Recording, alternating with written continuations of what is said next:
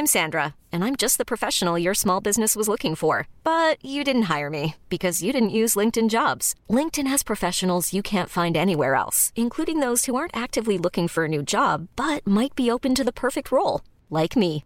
In a given month, over 70% of LinkedIn users don't visit other leading job sites. So if you're not looking on LinkedIn, you'll miss out on great candidates like Sandra. Start hiring professionals like a professional. Post your free job on linkedin.com/achieve today.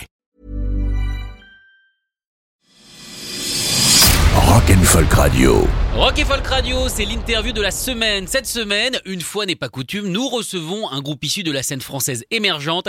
Et cette semaine, nous faisons la part belle à Kos qui vient nous présenter son tout premier EP qui s'appelle Nothing Belong to Anything. Bonjour Hello. Alors nous avons Nils, le guitariste chanteur, et Lola, la bassiste, et qui fait des petits chœurs aussi de temps en temps, pour euh, donc présenter cette EP. Alors on va commencer directement avec le titre. Franchement, moi j'adore me triturer la tête, j'adore me triturer l'esprit, je cherche.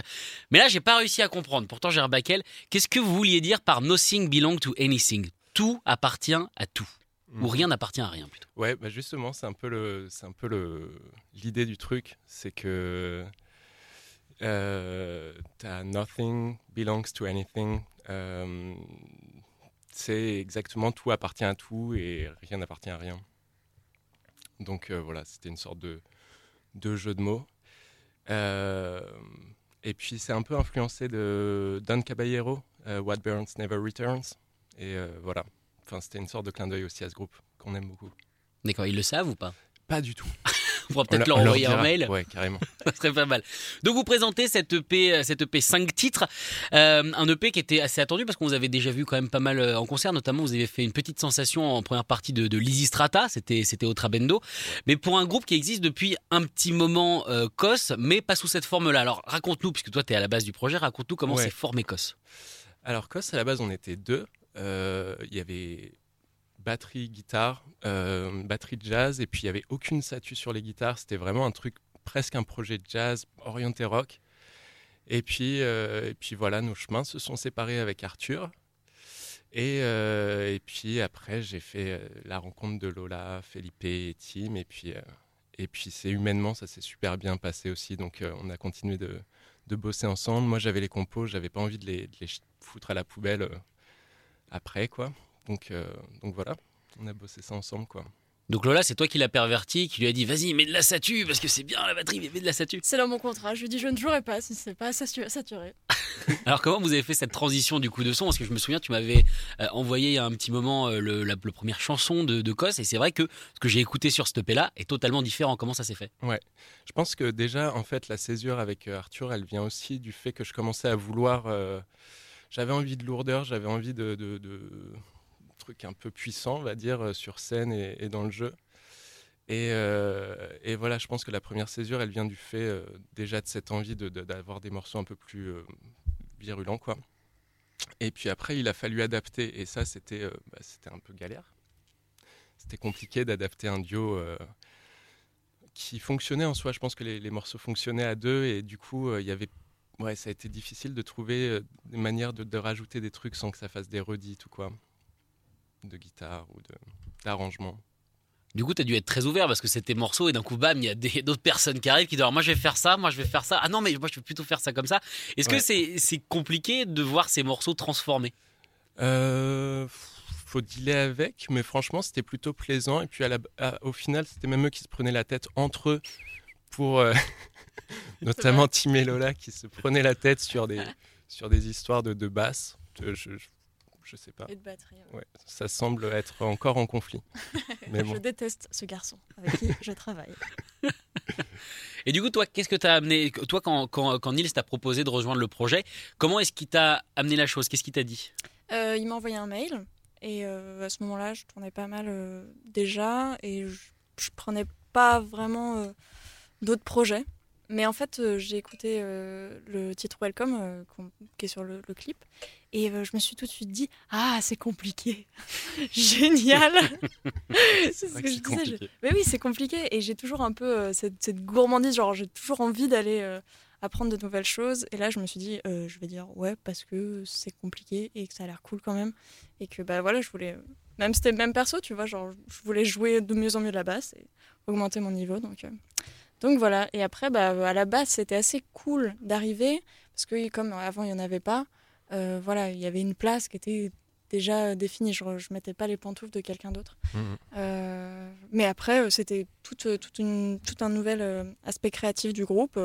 Comme dit Nils, on s'est vraiment mis tous les quatre. Il y avait la base. Et puis, paf, on repassait dessus, on cassait.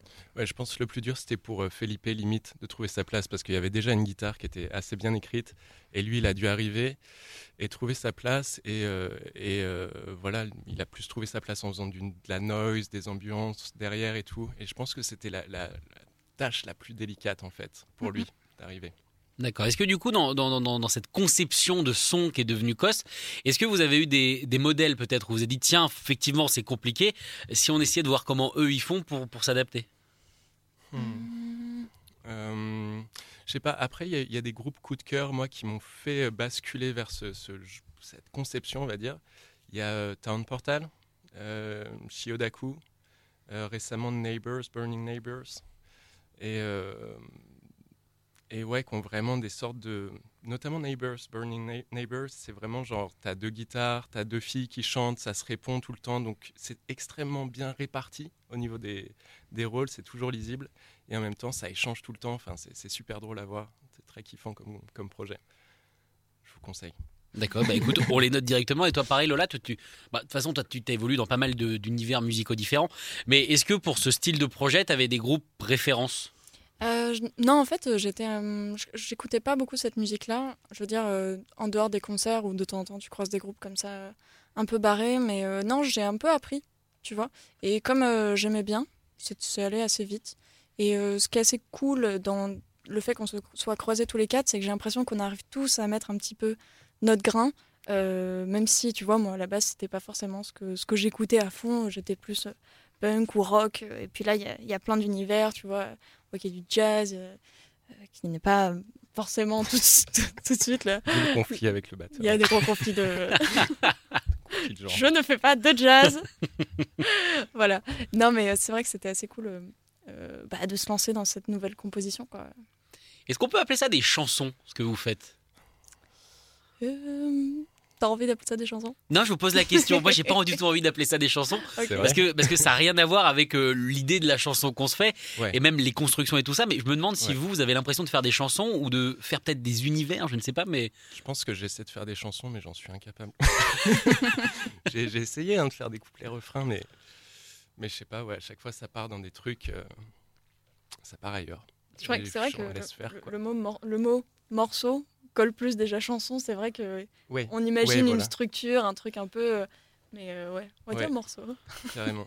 Il y a un album de Fantomas Delirium Cordia qui est en fait une chanson d'une heure. Euh, j'a- J'adore ce, ce concept. C'est vraiment genre. euh, c'est un album, c'est une histoire, c'est un livre. Donc. Bon, on ne l'a pas poussé jusque-là, mais, mais ouais, je pense que c'est une influence. D'accord. Bon, on est quasiment, on n'est pas à une heure avec l'EP, mais je crois que tous les morceaux font quasiment 5 minutes, donc on est à 25 minutes sur un EP, ce qui est quand même déjà plus qu'un album punk. Oui, C'est vrai bah oui. Bah attends, on bosse. Hein. oh, oh, oh. ce, qui est, ce qui est déjà quand même pas mal. Alors du coup, euh, comment se construit un morceau de, de cause dans ta tête? Parce que comme on le dit, et comme, euh, et comme les gens ont surtout- certainement entendu déjà à l'antenne de Rock et Folk Radio, puisqu'on passe déjà The Ground, comment est-ce que, est-ce que, est-ce que ça part Tu vois, parce que une chanson, encore une fois, je sais comment on fait. On trouve un couplet, on trouve un refrain, on Mm. colle ça, on fait CTRL-C, CTRL-V, on met un break et tout ça. Là, comment est-ce qu'on fait pour décliner ce thème euh, jusqu'à bah, jusqu'à la fin du coup du morceau? Waouh Euh, Je sais pas. je- euh, souvent, en fait, je suis en studio quand ça arrive. Je, euh, je compose à la base seul et je laisse sortir des trucs. J'ai mon téléphone avec moi et j'enregistre ce qui se passe. Et quand je sens qu'il se passe un truc en moi au moment où je le fais, généralement, ça, ça donne lieu à, à une partie du morceau, on va dire. Et, euh, et après, euh, j'essaie de le développer euh, avec ce qui vient. euh, je sais pas, en rebondissant aussi avec le- les autres membres du groupe, quoi, que qu'on arrive à, à des formes un peu complexes peut-être. Bah, C'est vrai que moi, c'est pas le type de musique que j'écoute, mais je trouve ça quand même assez, assez hypnotisant le, le son que vous arrivez à faire. Et je trouve qu'il y a un lien. Alors, sur votre photo, euh, que ce soit sur Instagram et SoundCloud, c'est vous dans l'eau. Ouais.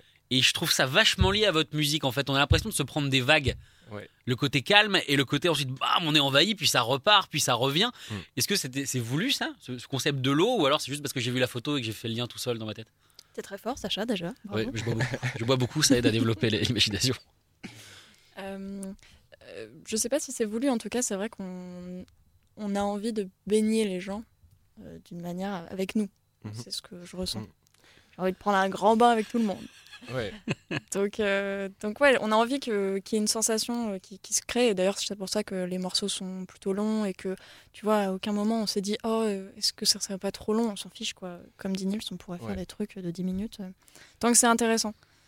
Mais ouais, je crois que cette photo, elle, elle marche bien pour euh, la vague aussi. euh, T'as raison. En concert, on est très, très. euh, on, est, on est très tous les quatre et dans une espèce d'énergie commune, un petit peu. Mhm. Donc, euh, Je pense que c'est une musique aussi qui nécessite une certaine euh, immersion, une certaine écoute. Donc je pense qu'il y a. Ouais, ça se rejoint, je pense. D'accord. Alors maintenant, on va parler justement bah, la mer, c'est-à-dire l'ouverture sur le monde. On va parler du périple de cette EP. Hmm. Parce que vous êtes un groupe français, mais au niveau de l'EP, vous êtes internationaux. Ouais. Racontez-nous le parcours de ce cinq titres. Euh, c'est marrant parce que ça a démarré il y a, je crois, pile poil un an, parce Ouais. qu'on était en studio en mai-juin Ouais. dernier. Exactement. Donc euh, bah, c'est là que ça a démarré euh, sur l'impulsion de deux ingé qui nous ont dit bah, nous, on a une école, on peut, on peut enregistrer des groupes, euh, venez. Et puis nous, on savait pas trop à la base qu'on allait enregistrer. On s'est dit, on fait un test avec eux, tu vois, on les connaît pas. Puis en fait, on a tout enregistré euh, live. Ouais. Et, euh, je, te, laisse raconter aussi la suite. Euh, ouais, non, bah du coup les prises étaient, étaient très cool. Euh, après, on cherchait un son, c'était juste des prises et on cherchait à donner un son à l'album, c'était important pour nous. C'est là où on a découvert, on était potes avec The, Sweet Release of Death, un groupe qui vient de Rotterdam. Et on adorait leur son et en fait on était un peu en contact et ils nous ont envoyé chez leur mixeur, Floyd Atema, euh, voilà, qui nous a accueillis dans sa maison euh, pendant quatre jours pour mixer euh, ce truc. Et on était très surpris de l'approche de Floyd. Je pense qu'il arrive à faire un son à la fois propre et en même temps noise et riche et en même temps c'est lisible. Enfin, ça nous parlait quoi. Il est fort pour faire des batteries. J'aime bien ses batteries. Bon, Mhm. après.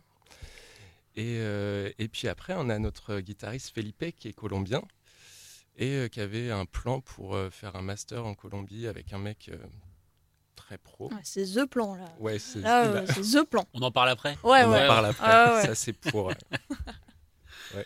D'accord, donc du coup, il est parti en Colombie et il, est, revenu. parti. Voilà, c'est ça. Ouais, c'était assez cool d'ailleurs parce que nous on a, enfin c'est Felipe qui faisait euh, toute la traduction, c'est-à-dire que quand même quand on allait mixer euh, avec Floyd euh, à Rotterdam, on devait tout faire en anglais.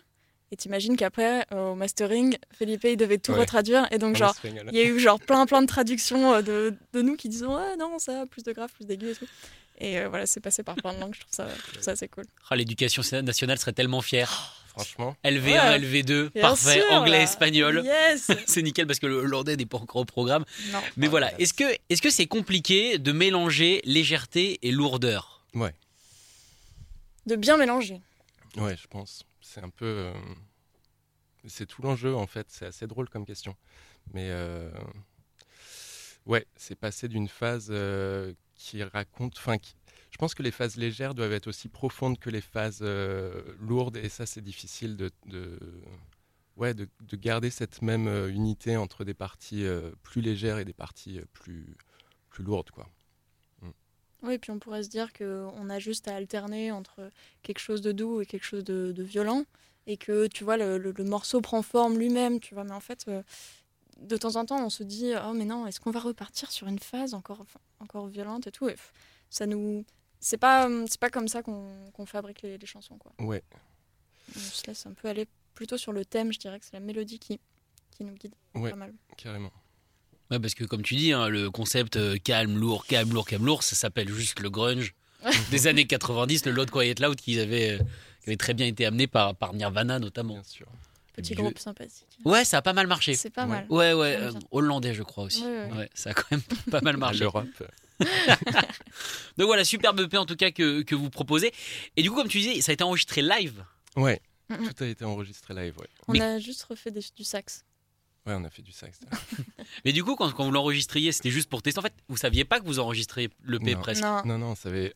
On se disait, euh, si ça se passe bien, pourquoi pas Mais à la base, euh, c'était vraiment des prises en mode. euh, le groupe était récent, on avait peu de concerts dans les jambes, quoi. Et puis, euh, et puis voilà. C'était principalement des nouveaux morceaux. Ouais. Euh, Il y en a plein qui ont été enregistrés qu'on n'a pas mis. Mais Ouais. si tu veux, on se disait pas, euh, bon alors on enregistre ce morceau ce week-end, n'oublie pas, prends cette pédale. C'était genre, bon, aujourd'hui on joue quoi?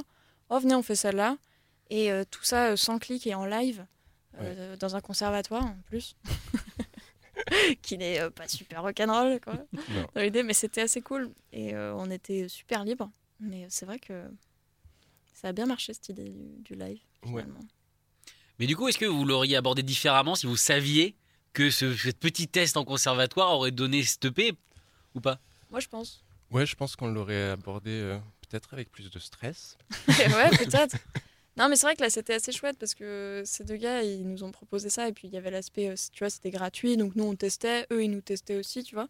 Et euh, c'est vrai que quand je, je pense quand tu vas en studio, déjà, bah, tu mets l'argent de ton groupe, euh, tu prépares tout ton matos, tu bloques des jours, enfin, tu, tu fais attention. Hmm. Euh, là, nous, on était un peu genre free, euh, c'est le week-end. Ouais, c'était une expérience, quoi. Au final, il n'y avait rien de défini à ce moment-là. Mm, mm. Donc, je pense que ça a apporté aussi cette, cette légèreté, on va dire, au moins au moment présent, on le faisait. Ouais. D'accord. Qu'est-ce que attention, c'est le moment question qui pique un peu. Aïe. Ah, je la prépare depuis tout à l'heure, Oh ça pique Oh un là peu. Qu'est-ce que vous répondriez aux gens qui font ouais, mais c'est quand même de la musique d'intellectuel? Euh, bah, on n'est pas si intellectuel que ça, nous. Non, je crois pas. Je sais pas.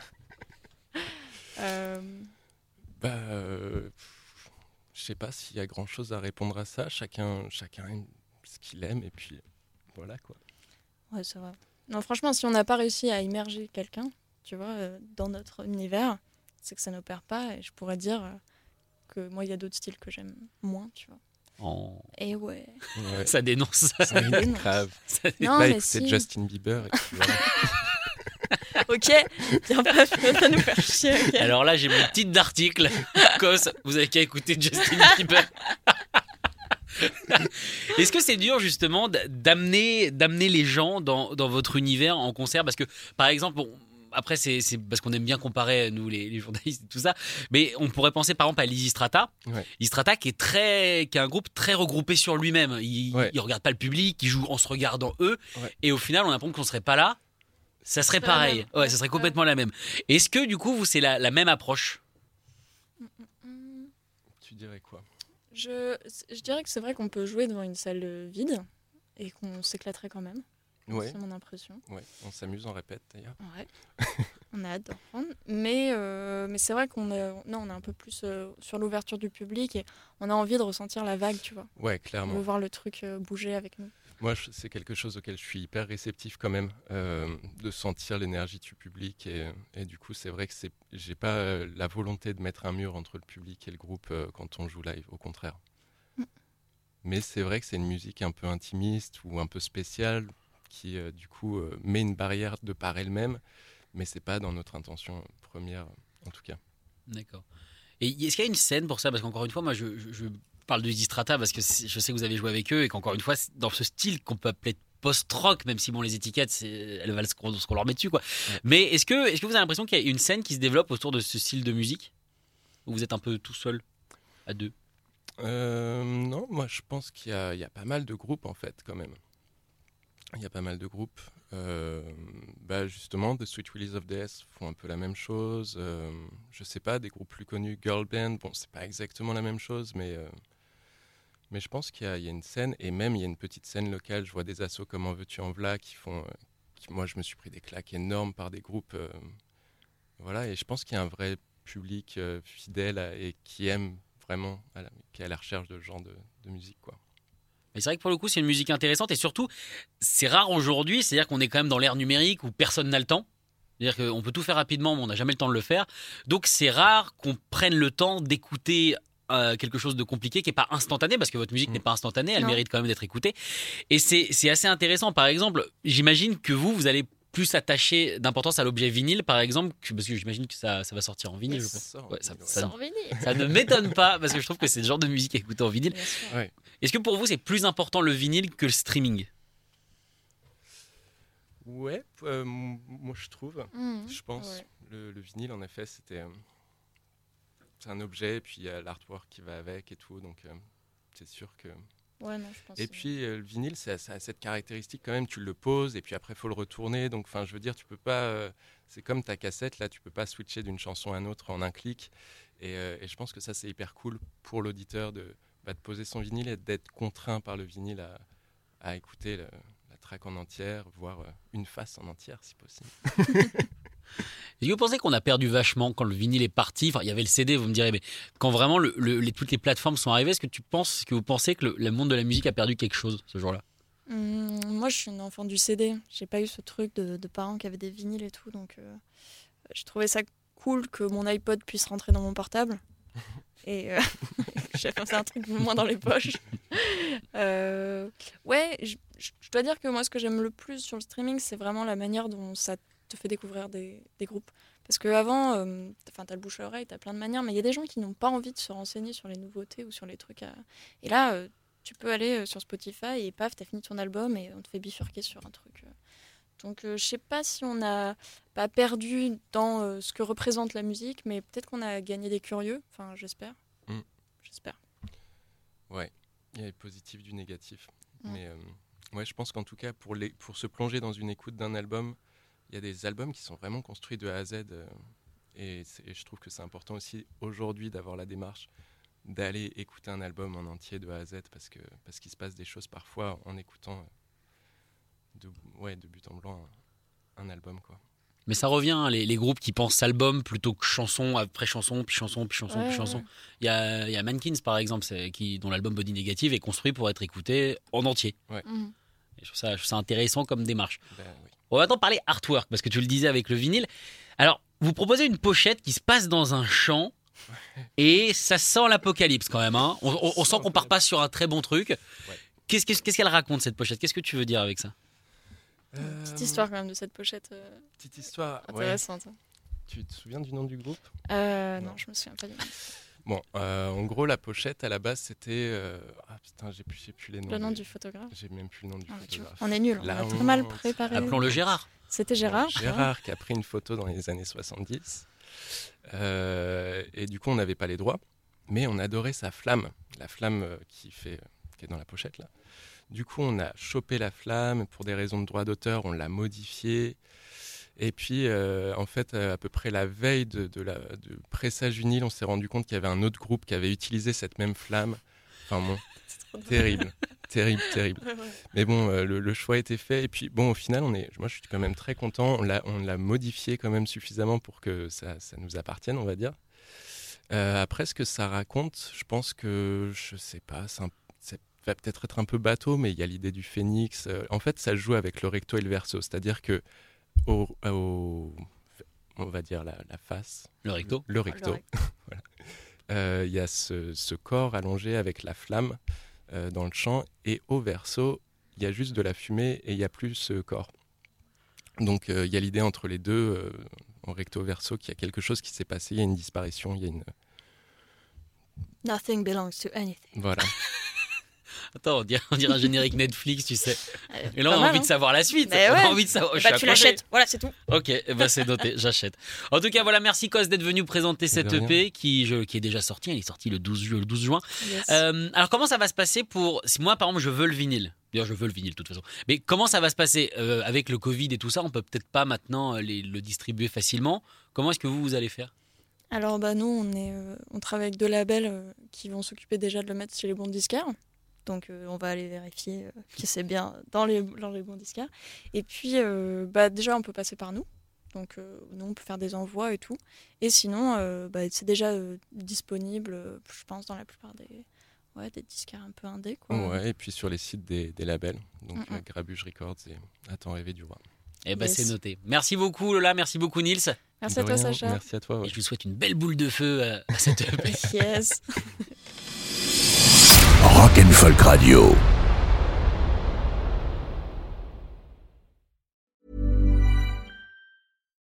It's the Kia Summer Sticker Sales Event, so give your friends something to look at, like a B&B with an ocean view, an endless field of wildflowers, or a sunset that needs no filter.